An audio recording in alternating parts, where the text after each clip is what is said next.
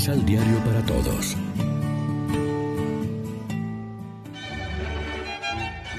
Proclamación del Santo Evangelio de nuestro Señor Jesucristo, según San Mateo.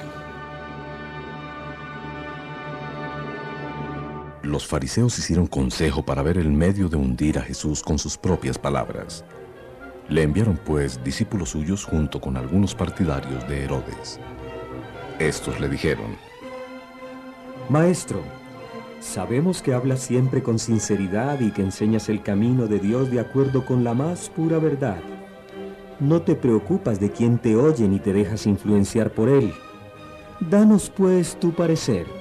¿Está permitido o no pagar el impuesto al César? Jesús comprendió su maldad y les contestó. Hipócritas, ¿por qué me ponen trampas? Muéstrenme la moneda con que se paga el impuesto. Ellos pues mostraron un denario, y Jesús les dijo, ¿De quién es esta cara y el nombre que está escrito? Contestaron, Del César. Entonces Jesús replicó, Por tanto, den al César lo que es del César, y a Dios lo que a Dios corresponde. Lección Divina Amigos, ¿qué tal? Hoy es domingo 18 de octubre, celebramos el vigésimo noveno domingo del tiempo ordinario en la liturgia, como siempre, alimentándonos con el pan de la palabra. Jesús se ha dado cuenta de la hipocresía. En su respuesta, no pierde el tiempo en discusiones inútiles y va directamente al meollo de la cuestión. ¿De quién es esta imagen y la inscripción? Ellos responden del César. Jesús los lleva a la conclusión. Pues lo del César devuélvanselo al César y lo de Dios a Dios. De hecho, ellos reconocían ya la autoridad del César.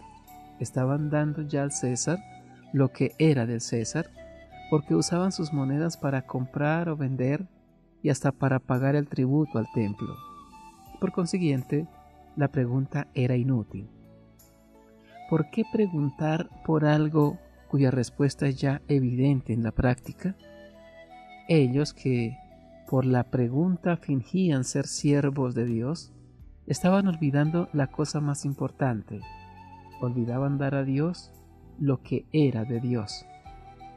A Jesús le interesa que den a Dios lo que es de Dios, es decir, que recuperen al pueblo que por su culpa se había alejado de Dios porque sus enseñanzas le cerraban la entrada del reino. Reflexionemos. ¿Qué sentido tiene hoy la frase den al César lo que es del César y a Dios lo que es de Dios? Oremos juntos. Padre, te agradezco por haberme dado la presencia de tu Hijo Jesús en las palabras luminosas de este Evangelio. Gracias por dejarme escuchar su voz y abrir mis ojos para reconocerlo. Amén. María, Reina de los Apóstoles, ruega por nosotros.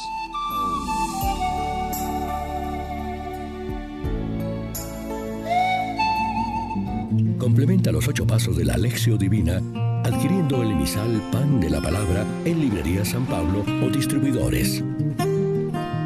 Más información www.sanpablo.co Pan de la Palabra. Vive la reflexión.